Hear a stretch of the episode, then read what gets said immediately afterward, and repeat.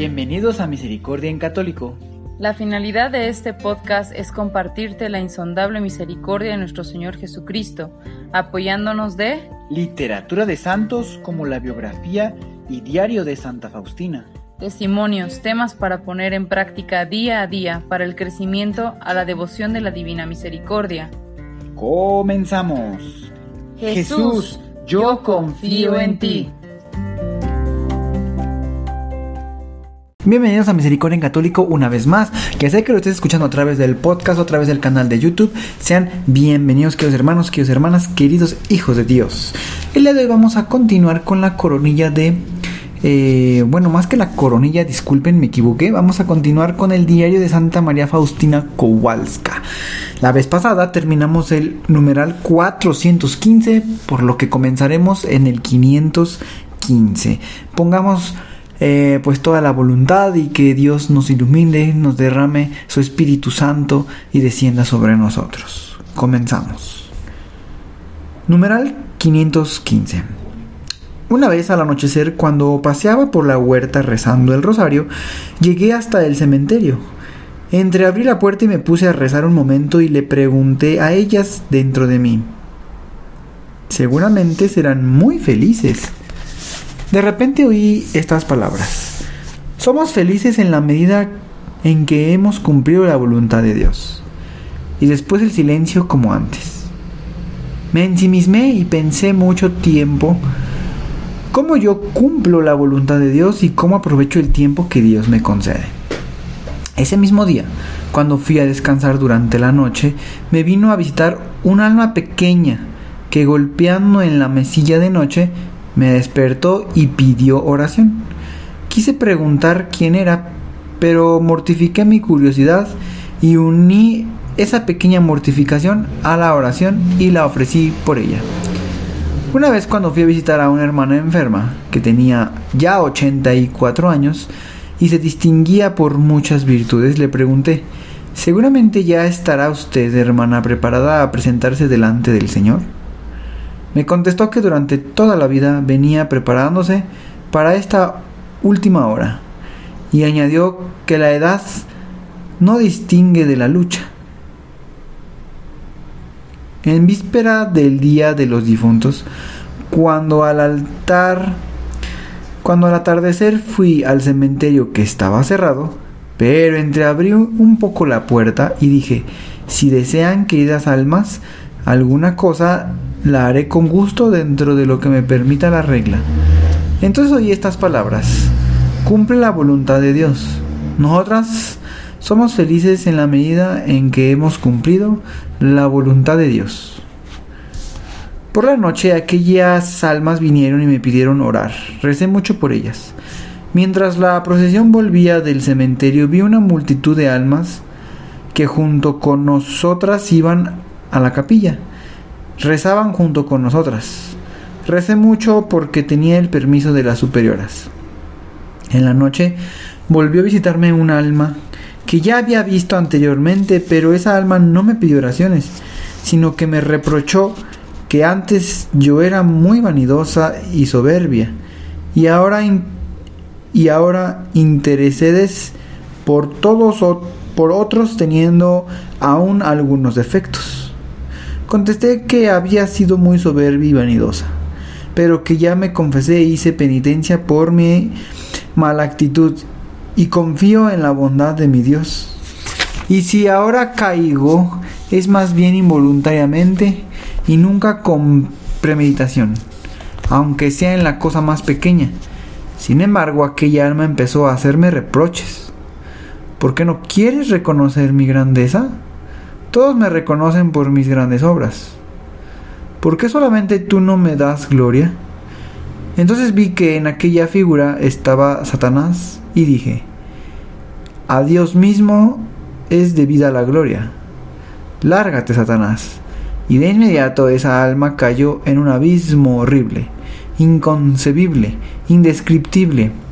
Y dije a aquella miserable alma que yo se lo diría a toda la iglesia.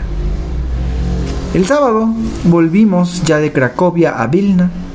En el camino pasamos por Sestochwa Cuando recé delante de la imagen milagrosa, sentí que eran agradables. Pues bien, queridos hermanos, el día de hoy fue un audio muy pequeño. Sin embargo, ¿por qué fue pequeño? Bueno, hemos terminado el primer cuaderno. Desde que comenzamos este, pues sí, este, semana a semana estar leyendo el diario de Santa María Faustina, hasta ahora hemos terminado el primer cuaderno. Esto más o menos nos llevó, pues, a lo mejor más de 50 semanas, 50 días podríamos decir, de cachito en cachito. Y creo que se pasó muy rápido.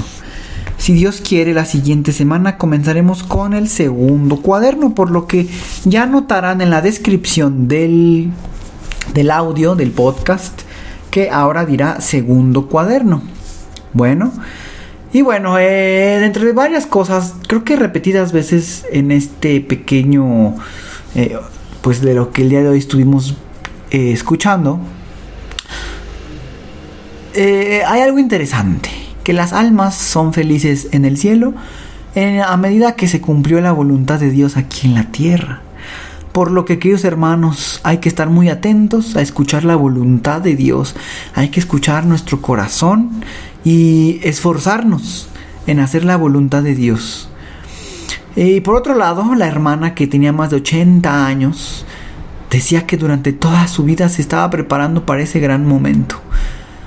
Pues eh, se entiende de alguna manera que pues su vocación, ¿verdad? Pues era eso, religiosa.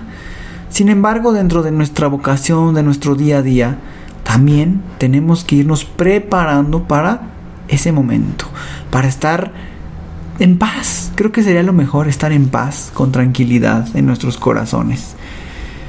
Y pues bueno, tomando todo esto como ejemplo, sería importante también recordar que, eh, pues bueno, hacer obras de misericordia.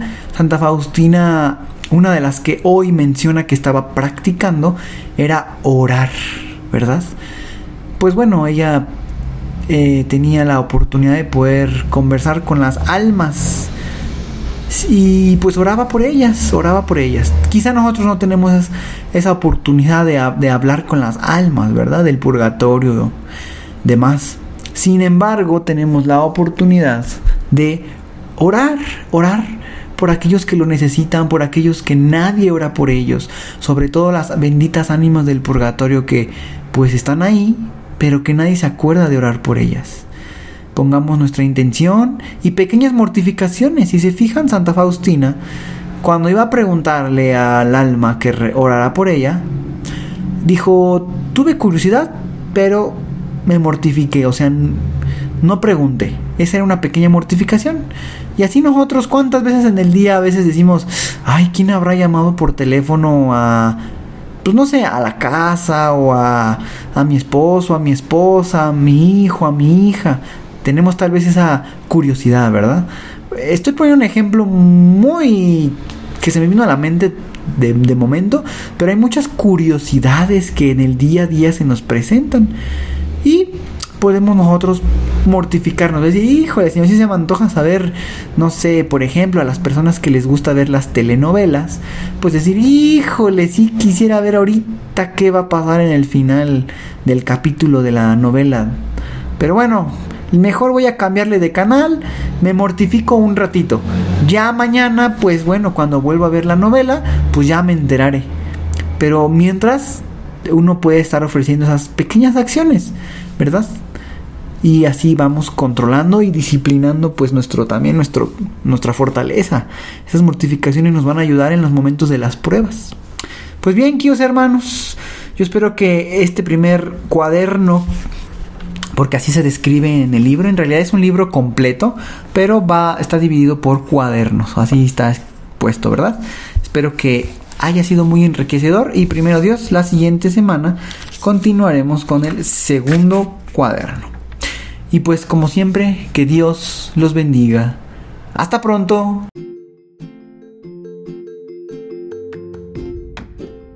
Si es la primera vez que escuchas nuestro podcast, te invitamos a que escuches el numeral 0,1,1, que habla sobre las temáticas que se desarrollan en este podcast y el lenguaje que hemos propuesto para identificar cada una de ellas, y así sea más fácil para ti escuchar las que más te agraden.